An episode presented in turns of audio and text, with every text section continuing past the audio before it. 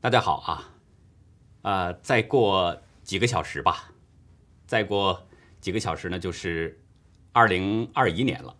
所以呢，牧羊在这里代表新闻看点的所有的朋友，呃，祝每一位朋友在新的一年里边都能够心想事成，阖家欢乐。也祝您呢能够身体健康，平平安安的度过每一天，同时也保持一份美好的心情。那我们这次呢，这个直播啊，呃，今天要跟大家聊几个事儿。呃，不知道大家是不是还记得哈？就是在圣诞节之前，川普团队的朱利安尼律师呢，他说过这么一句话，他说，圣诞节过去之后，可能就会有一些爆炸性的消息要传出来。那现在圣诞节已经过了，很快这个明天就是新年了。就在这个时候，一只深水大鳄鱼浮出水面了。谁呢？前任总统奥巴马。我们来扒一扒奥巴马的这些事儿哈。他曾经资助过恐怖组织，明知故犯资助恐怖组织。我们来看一下哈，有这么一份最新的报告。报告中显示呢，说非营利性的救济组织。美国世界宣明会，这个组织叫世界宣明会，我们会，呃，后面会很多提到这个世界宣明会，大家记住这个名字哈。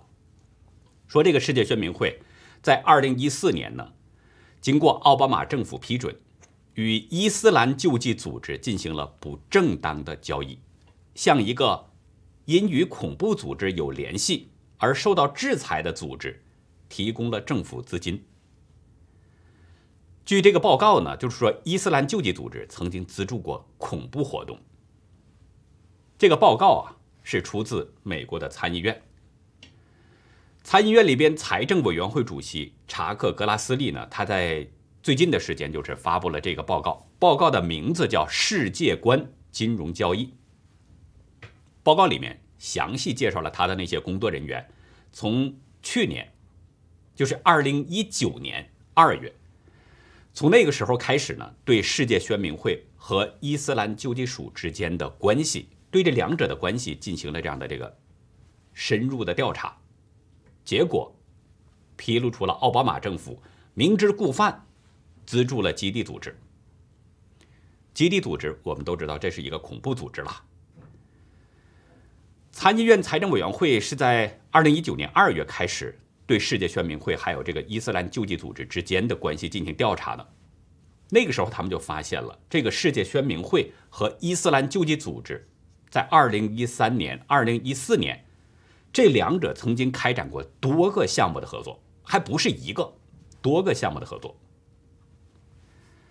参议院的报告中说，世界宣明会在二零一四年的一月二十一号向美国国际开发署。就是 USAID 提交了一份赠款申请，目的呢就是执行他的那个蓝色尼罗河恢复计划。这是一个什么计划呢？这个计划呢就是要向那些受冲突影响严重的地区提供什么粮食安全呐，还有这个卫生设备啊。这里边也包括苏丹青尼罗河地区受冲突影响严重的那些地区，向他们提供医疗服务。美国国际开发署向世界宣明会，于是就提供了七十二万三千四百零五美元的赠款。他提出这个申请，就给了他了这么多的这个赠款，七十二万多。二零一五年五月四号，奥巴马政府国务院就建议这个 OFAC，名字呢就是外国资产控制办公室，这是国务院里边下设的一个办公室。就是命令他们呢，建议他们不是命令哈，就是建议他们说批准这个世界宣明会和伊斯兰救济组织之间的交易许可申请。总统说话了，国务院说话了，下边有几个人会敢不听啊？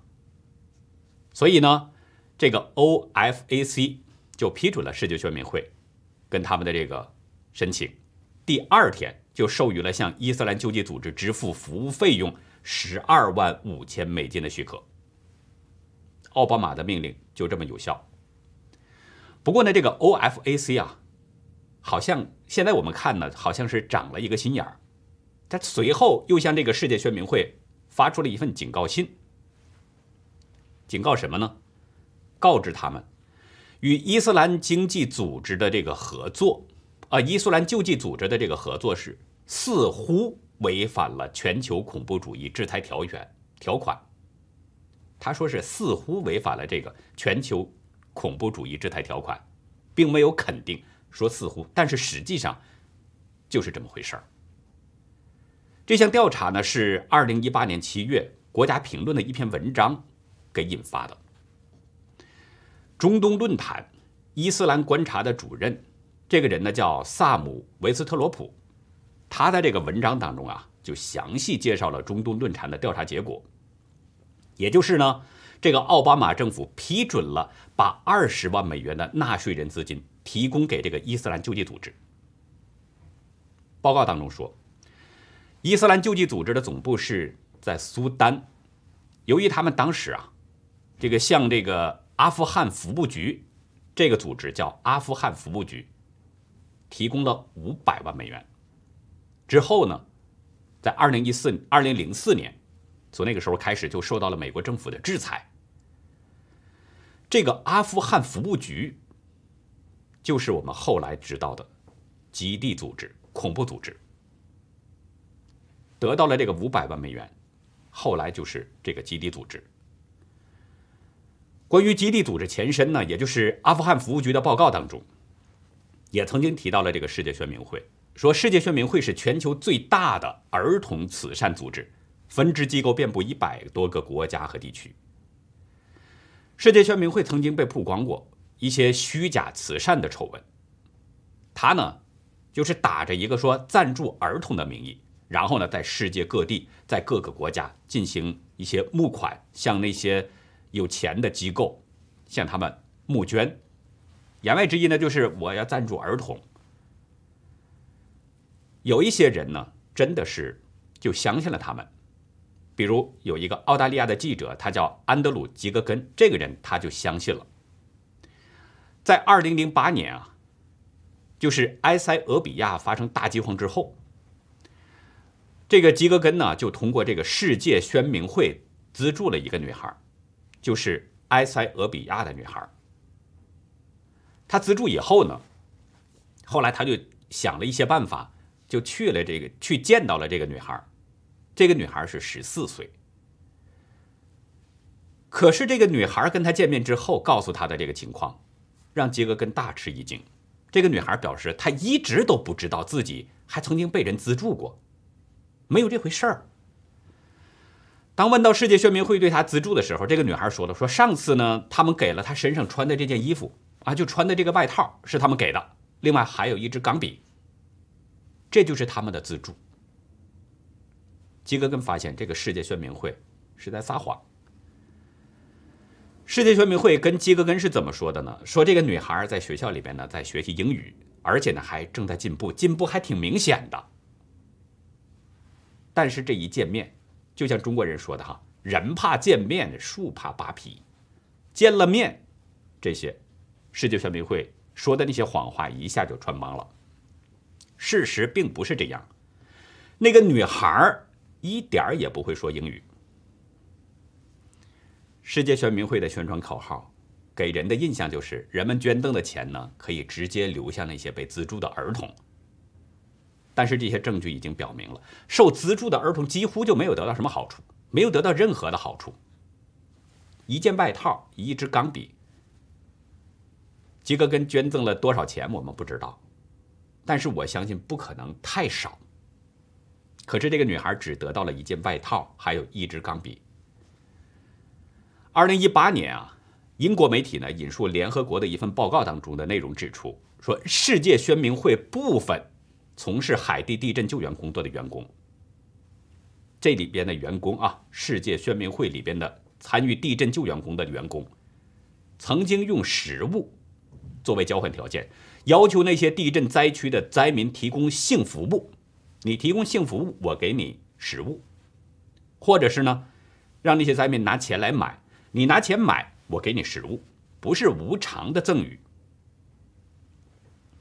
但是世界宣明会在事后，也像中共一样出来发了个声明，辟谣了，说呢那些报道都不是事实，那是编造的，还说啊涉及这个性剥削灾民的那些人呢，他们不是世界宣明会的雇员，而是社区志愿者，或者是呢以工换酬那些受贿者。世界宣明会对外啊，他自称是一个基督教组织、基督徒组织。言外之意就他是，他们会遵从基督教的教义，然后呢，按照上帝的旨意去行事。但是，二零一四年三月二十四号，世界宣明会美国的分支机构做出了一个惊人的举动。这个机构宣布了，说他们不再禁止员工的同性婚姻。这明显是违反基督教教义的。所以呢，这个举动立刻就引来了全美国许多的福音机构、教会还有圣徒们严厉的谴责，就谴责他们离经叛道、跟邪恶妥协，完全违背了基督教的理念。这一点，世界宣明会真的是没想到，这种抗议这么强度的反弹，就大大超出了他们的意料之外。所以呢，两天之后，这个世界宣明会撤销了政策变更。不得不撤销了，没想到反弹这么大。在奥巴马执政期间，大家知道，伊斯兰恐怖组织就是这个 ISS 它的领土不断的扩张，这一点大家都看到了，整个世界好像被 ISIS 这个阴云给笼罩了一样，它的声势是越来越壮大。这一点其实跟奥巴马的纵容还有他的消极应对有着直接的关系。二零一七年的时候，呃，当年的一月八号，美国的《军事时报》呢，他们公布了一份民意调查。他们在之前呢，这家报纸啊，和纽约州的雪城大学一起呢，对一千六百多名现役军人进行了一个调查，就是询问他们对伊斯兰国的看法。调查结果显示，大约百分之七十的受访者认为。伊斯兰国等恐怖组织对美国国家的安全构成了重大威胁，这是最多的一部分人群认为伊斯兰国等恐怖组织对美国的安全是最大的。其次呢，有百分之六十四的受访者认为中共对美国国家安全构成了重大威胁。这两组数字已经显示出了美国军人认为伊斯兰国和中共的威胁远远超出其他国家。对美国国家安全的威胁，这个比例是相当高的。另外，这项调查还发现一点，有百分之五十一点五的人，超过一半了，受访的军人都认为，当时的这个马上就要卸任的这个总统奥巴马对他的看法相当负面。报告中说，许多军人批评奥巴马，指责他在执政期间不断的削减国防预算，缩编军队，说呢这种做法。削弱了美军应对传统安全威胁的能力，那是当然了。你削减这个军队的预算，国防预算，缩编军队，钱少了，人少了，你自然想打硬仗就有一定的难度。所以呢，军人们对奥巴马是相当的不满意，相当的反感。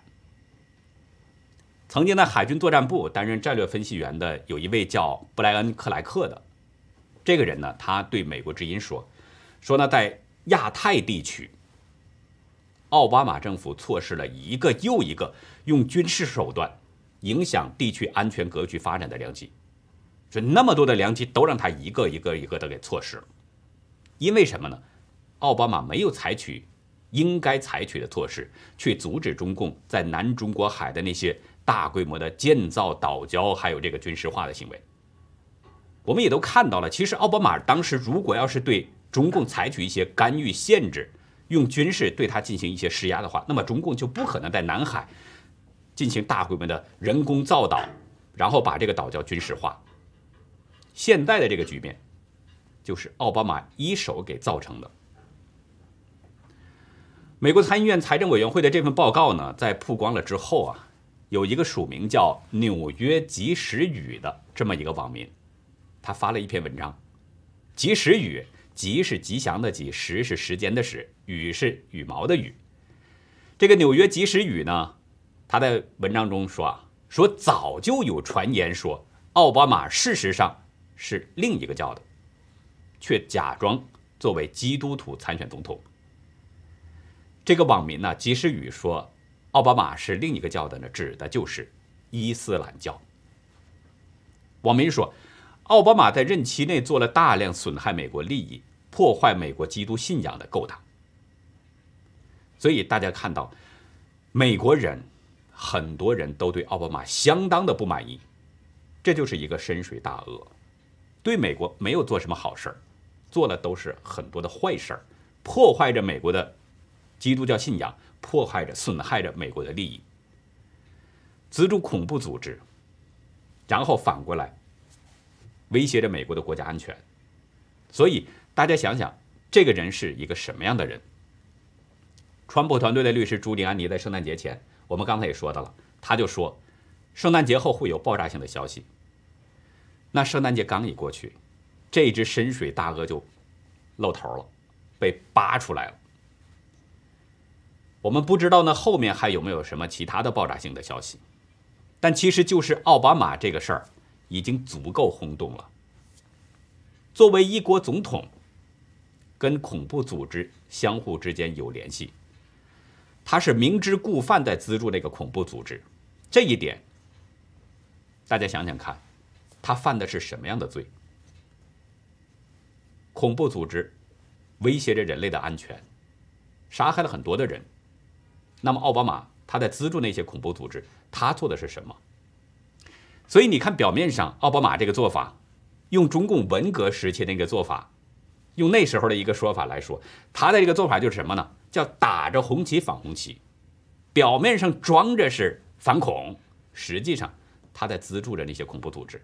他就是怎么说呢？就是那个不好的那些暗黑势力的一员。我觉得以后可能在未来的一段时间，大家可能会发现一个问题，就是以前呐，人们经常提到什么阴谋论哈，那从前可能以为的那些阴谋论，或许在。将来一个一个都会变成现实。以前谁想过奥巴马会是这样的情况呢？作为一国总统，他会跟恐怖组织之间有什么瓜葛呢？没有人会想得到。所以估计未来可能那些所谓的阴谋论呢，说不定都变成现实。我们就边走边瞧。那接下来再说另外一个事儿，就是川普昨天在推文中说呢，乔治亚州州长布莱恩·坎普应该辞职。川普在推文中说：“他是个妨碍者，拒绝承认我们在乔治亚州获胜。我们在乔治亚州大胜，在其他摇摆州也取得了胜利。”川普在发这个推文的当天啊，乔治亚州参议院司法委员会呢，在上午举行了一场听证会，就是在亚特兰大举行的那场听证会。呃，大纪元和新唐人呢做了直播了，我当时呢是看了一会儿。当时，川普在推文当中呢，也呼吁人们去收看这场听证会。这场听证会是乔州参议院司法小组委员会举行的听证会，在这个会上呢，就讨论了乔治亚州的选举法，还有过去和现在对当前选举周期的影响，也审议了十二月三号那场选举听证会上的留下的报告。我们看到最近这几周。川普的律师团队呢，都是在持续的呼吁乔治亚州议会要任命共和党的这样的这个选举人，并且呢，同时也在这个多次听证会当中向议员们出示选举欺诈的证据。但是共和党人，乔治亚州州长坎普，哈，共和党人坎普呢，不允许州议会举行选举欺诈听证会，他不同意。但是州议员不听他的。为什么呢？因为召开不召开听证会根本不需要得到他的批准，州长没有权利去干涉议会的活动。大家有谁听说过说川普对联邦议会有什么干预的？即使民主党人当初对他启动了弹劾调查，啊，莫须有的这样的这个通俄门，然后又启动调查，即使是这样的事儿，我们也没有听说过说川普对美国的国会。对两院有什么发号施令的这样的情况？没有听说过。可是这个坎普他就敢这么说，不允许州议会举行听证会，而且他还是名义上的共和党人。要不怎么说世界大了什么人都有，这林子大了，他就什么鸟都有。大家还记得十二月三号的时候，在乔州参议院监督委员会还有司法委员会分别举行了两场选举听证会。当时呢，司法委员会主席就发布了一份呃报告，这个报告有十五页，就指出了在乔治亚州的大选结果是不可信的，要求废除乔治亚州政府认证的选举结果，因为这不可信，有太多的作弊现象，太多的证据证明这个选举已经被窃选了。所以你就这个选举结果是不能确认的。但是呢，乔治亚州州务卿拉芬斯珀格在二十九号，就是前天，他在记者会上说呢，说最近科布县的选票签名审计过程当中没有发现欺诈性的缺席选票。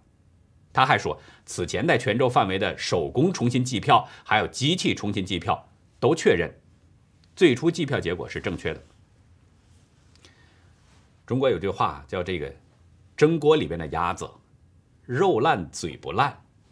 这个拉芬斯伯格就是这么个情况，证据已经是排山倒海了，还在坚称计票结果是正确的，这不是肉烂嘴不烂吗？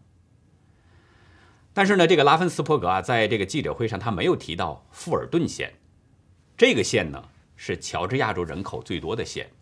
县政府所在地就是乔治亚州的最大的城市亚特兰大市。川普律师团啊，当时在那个十二月三号的选举听证会上呢，提交了一份监控录像。这个录像显示，就是在富尔顿县国营农场球馆投票中心里边啊，大选日当天的那个夜晚的那个人们作弊的那些场景，大家应该对那段录像是有印象的。当天晚上呢。这个有几名选举官员啊，就让那些所有的监票员哈，还有那些计票员，都离开了。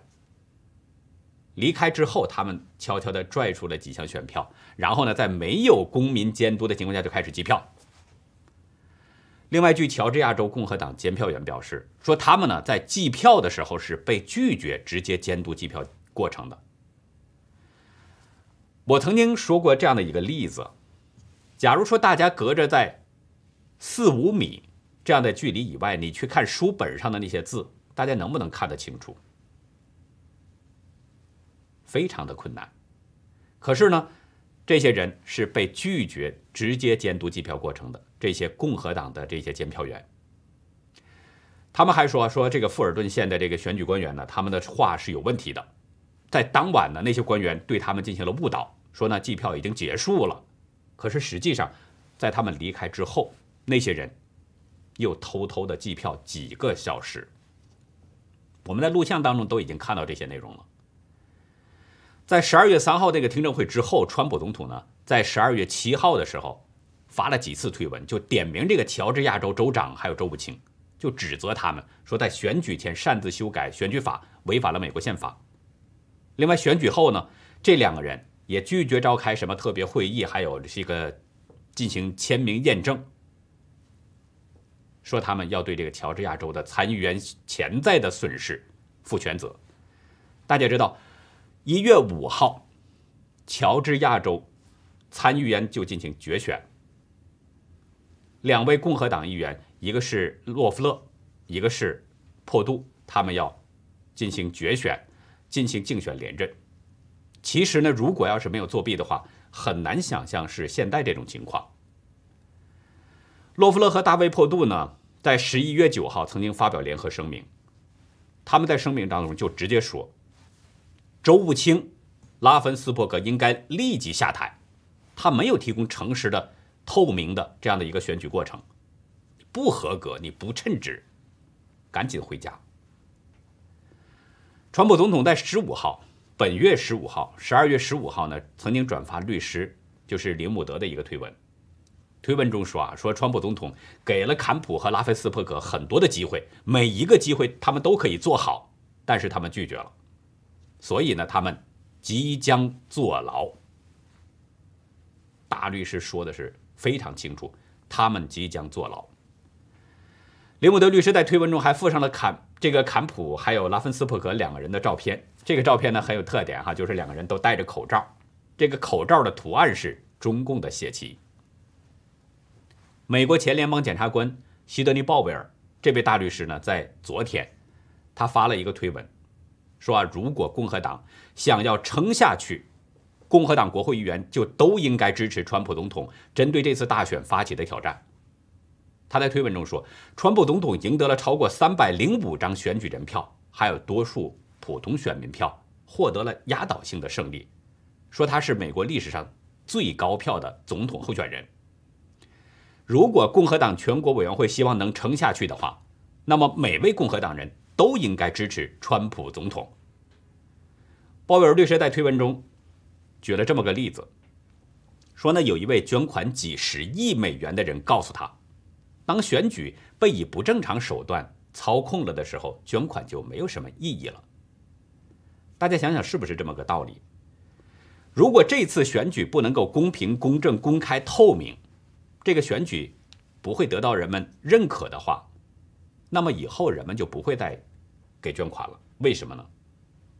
因为这次如果让民主党通过窃选得逞的话，以后。再也不会有公平的选举，仍然按照现在的这种办法，所以那些共和党的选民想支持他的候选人，想捐款的话，捐多少钱也不会有作用，都会被作弊给把那些捐款吃掉。就是这样。稍晚一些时候呢，鲍威尔律师呢又发了推文，说呢一月五号乔治亚州联邦参议员决胜选举也可能存在着欺诈行为。他说：“第一次选举非常失败，欺诈行为极其严重。怎么进行联邦参议员决胜选举呢？首先把第一次选举的这个欺诈行为要纠正过来。我刚才就说到了，如果这次选举不能够公平、公正、公开、透明，以后再也不会有这样的选举了，不会有公平的选举。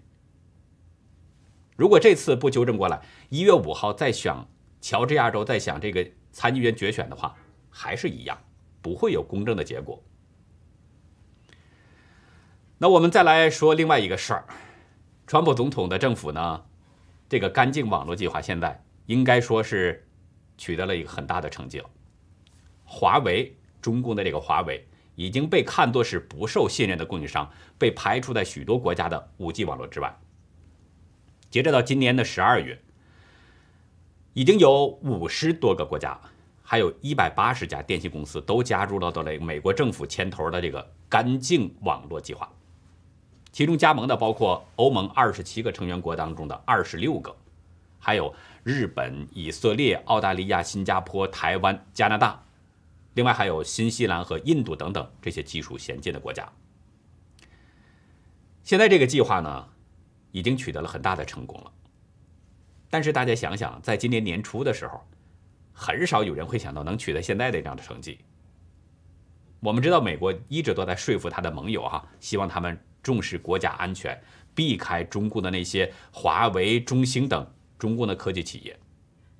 川普政府呢也曾警告过那些呃依赖中国技术的那些风险，说呢，因为中国的技术已经深深的嵌入到了下一代的全球通信领域。但是当时啊，美国政府做了那么多的努力，其实收效并不是很大。没想到现在突然间这个成效这么大。大家知道，在二月的时候，华为曾经宣布说，在中国以外的地区拥有九十一个五 G 商用合同。这个成绩相当令人吃惊。其中呢，这个说是四十七个在欧洲，有二十个在亚洲。一月份的时候，英国曾经宣布允许华为提供五 G 设备，当时就因为这个事儿，美英之间的关系一度有些紧张，因为都是五眼联盟国家。那么，如果英国采用了中共的这个华为设备的话，那肯定会影响美英之间的合作。所以呢，就因为这些产生了一些分歧，产生了一些不愉快，关系一度比较紧张。后来，华为在他的网站上还公开表示说，美国多次要求他的盟国啊就禁止华为发展 5G，但是大多数国家都拒绝了。他说的这个的确，当时呢就是这么个情况。所以为了扭转这种局面啊，就依据二零一九年的这个国防授权法案，美国国务院呢在四月份发起了一项活动，要求所有进出美国外交设施的那些五 G 网络流量都要有一条清洁路径。这个清洁路径是干净网络战略当中的第一项措施，目的就是避免美国的那些关键数据还有网络遭受到中共的侵害。然后呢，其实就是解决那些独裁恶意者，哈，独裁恶意的行为对那些数据隐私啊、对人们的安全呐，还有人权以及等等那些原则性合作的长期威胁，就是为了解决这些。然后到了五月。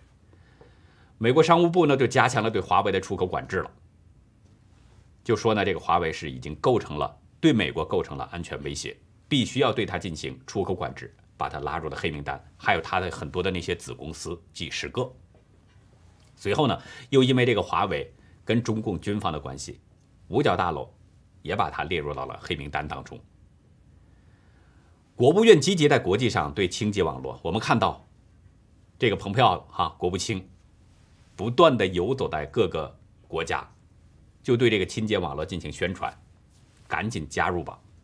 向各国就解释美国对华为的进行行动，就敦促这些国家，你也必须要非像美国一样采取这些相关的措施，确保你的五 G 网络下一代的网络是安全的，你才可以保证你的公民信息是安全的，才是可靠的。另外，我们也看到负责经济增长、这个能源和环境的副国务卿。克拉奇，这个人也是一个非常强悍的这样的这个助手吧，是蓬佩奥的一个强有力的助手。他是这项工作非常重要的推手。他创造的这个“干净网络”这个词儿，就是他创造出来的。就是呢，要通过团结盟友，领导这个清洁行动，保证各个国家能够密切合作，保证有一个安全清洁的网络。然后在几个月当中。这个网络计划就在国际上获得了很多的网友盟友的支持，获得了一个压倒性的支持。克拉奇曾经告诉过大纪元说呢，这个干净网络的势头已经扭转了华为和中共的总体规划。克拉奇说，这个计划证明了中共公司是可以打败的。在这个过程当中，我们暴露了他们最大的弱点，就是缺乏信任。谁会相信独裁国家？谁会相信中共的那些打手呢？华为、中兴都是中共打人的棍子，是他的网络间谍工具。谁会相信他呢？相信他，那不是跟相信魔鬼一样吗？所以克拉奇认为呢，华为等这些中共的最大企业的弱点就是没有人信任他们，而这个信任问题，这就是美国政府的一个战略工具。没有诚信。过去古人讲“人无信不立”，没有诚信，没有朋友，没有朋友，这个世界上就行不通，路就走不通。自从中共呢，在二零一七年六月，大家知道他通过那个国家情报法，这是一个相当霸权的这么一个法律，他要求所有中国的公民，还有境内外的所有的中国的公司，都必须向中共政权交出他们任何要求的。所有的那些信息，包括各种数据，就是你不管在国外还是在国内，不管你是个人还是组织机构，中共需要你提供所有的那些信息，就是为了他监控。克拉奇说呢，华为是中共监控国家里边的骨干企业，很多年来，中共政权就一直在强硬的胁迫世界各国政府来购买它的那些五 G 的基础设施和服务。他说，各国和公司都对中共的恐吓报复是感到恐惧的，都不满意。所以呢，他说，中共基本上就是一个恶霸。看这个词用的非常的准确，就是一个恶霸。克拉奇说，如果你无惧恶霸，恶霸就会退缩；如果你有朋友跟你站在一起，恶霸就会后退更多。我们经常说举这样的一个例子，就是说中共就像那个弹簧一样，你使劲压它，它就会往后退缩；你如果松手的话，它马上就弹回来。就是这么个道理。就是你无惧恶霸，他说恶霸就会退缩。就是你面对着邪恶，不要害怕，要勇敢的去面对。这个不断壮大的联盟啊，现在就成了各国还有电信运营商防范北京报复的一个安全毯了。这么五十多个国家，一百八十多个电信公司，已经结成了一个强大的联盟。克拉奇说呢，在美国政府的运动之下，华为在中国以外的交易从九十一笔下降了大概十几笔，就剩这么多，从九十一到十几笔下降这么多。大概是有七十多笔，将近八十笔，这些全都跑了，不再是华为的客户了。所以呢，我们经常看到这个华为的消息，说华为已经奄奄一息了啊，手机的业务要卖出去等等，就是活不下去了，要死了。到目前为止呢，三十个北约成员国当中有二十七个，三十七个经合组织当中呢有三十一个。都加入到了这个干净网络计划，这就是川普当中一个重大的胜利。另外，川普政府还有一个大的胜利，也算是重大胜利，就是英国推翻了一月份的那个决定，在七月宣布计划禁止华为参与未来的五 G 网络。我们刚才已经提到了，就是说美英两个国家，这是五眼联盟的重要成员。如果英国采用这个华为的计划，采用华为的一些设备，采用它的服务，那美英之间不会再有什么相互的合作，不会再利益共享、信息共享，所以呢，这样的情况导致了美英的关系比较僵化。那现在，英国又应该说是回归了正统，推翻了一月的那个决定，不再跟华为合作了，不再使用五 G 的网络了，华为的那些网络已经被踢出去了。今天之后，今天是十二月三十一号。今天之后，英国的移动供应商将被禁止再购买新的华为设备。今天就是一个界限。克拉奇说啊，虽然德国呢还没有加入，但是德国的潮流也发生了转变。柏林正在准备立法，对电信设备提供商呢实行严格的、严厉的一些限制。并且使华为几乎就不可能参与这个国家的五 G 网络建设。呃，德国这个情况呢，咱们就不再多说了。大家都知道，德国总理默克尔那是相当亲共的一个领导人，所以这个德国的情况呢，还真的是不好说。所以他也没有加入到这个美国的干净网络计划。像这个情况，但是其实民间啊，德国民间那些百姓是好的，就像这个克拉奇说的，德国的潮流。跟这个默克尔的想法，跟德国政府的想法是不一样的。他们不认为华为是安全的，他们不希望接触华为。